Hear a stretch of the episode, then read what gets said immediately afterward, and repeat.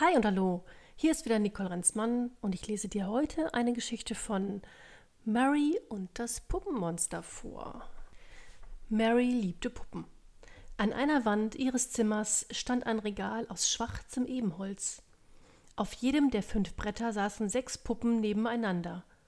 Um an das oberste Regalbrett zu gelangen, musste sie sich auf eine kleine Treppe stellen. Die Köpfe der Puppen waren aus Porzellan, filigran bemalt und mit schönen Haaren, die Mary jeden Sonntag frisierte, nachdem sie alle Puppen umgezogen hatte. Außer den Puppen liebte Mary Bücher.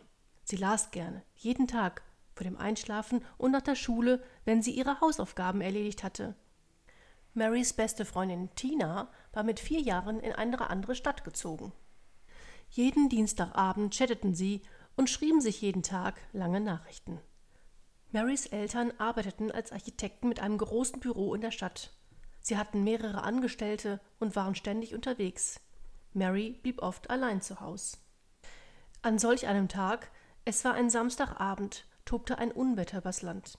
Mary lauschte dem Wind, der ums Haus pfiff, und beobachtete durch das Fenster die Bäume vor dem Haus, die einen wilden Tanz aufführten.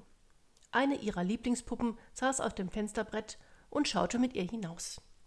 Plötzlich gab es einen Knall. Mary schrie erschrocken auf. Ein Blitz zuckte vom Himmel und schlug in die Eiche vor dem Fenster ein. Der Baum fing sofort Feuer. Wie erstarrt blickte Mary auf die Flammen, die hungrig über die bunt belaubten Äste herfielen. Das Feuer knisterte gefährlich und weckte Mary aus ihrer Trance. Sie schnappte sich das Smartphone und alarmierte die Feuerwehr. Die Hilfe würde nicht rechtzeitig ankommen. Der Baum kippte und fiel aufs Haus und Mary rannte. Der Feuerwehr gelang es, den Brand zu löschen und den größten Teil des Hauses zu retten. Nur Marys Zimmer war zerstört.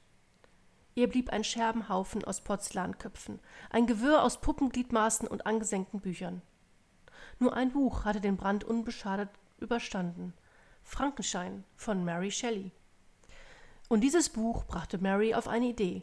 Sie sammelte die Puppenreste in einer großen Plastiktüte, legte das Buch oben auf und zog in das Gästezimmer, das ihre Mutter für sie hergerichtet hatte. Mit Hilfe von Sekundenkleber und der Heißklebepistole bastelte sie sich aus all den Scherben und Reststücken ihr eigenes Frankenstein-Monster.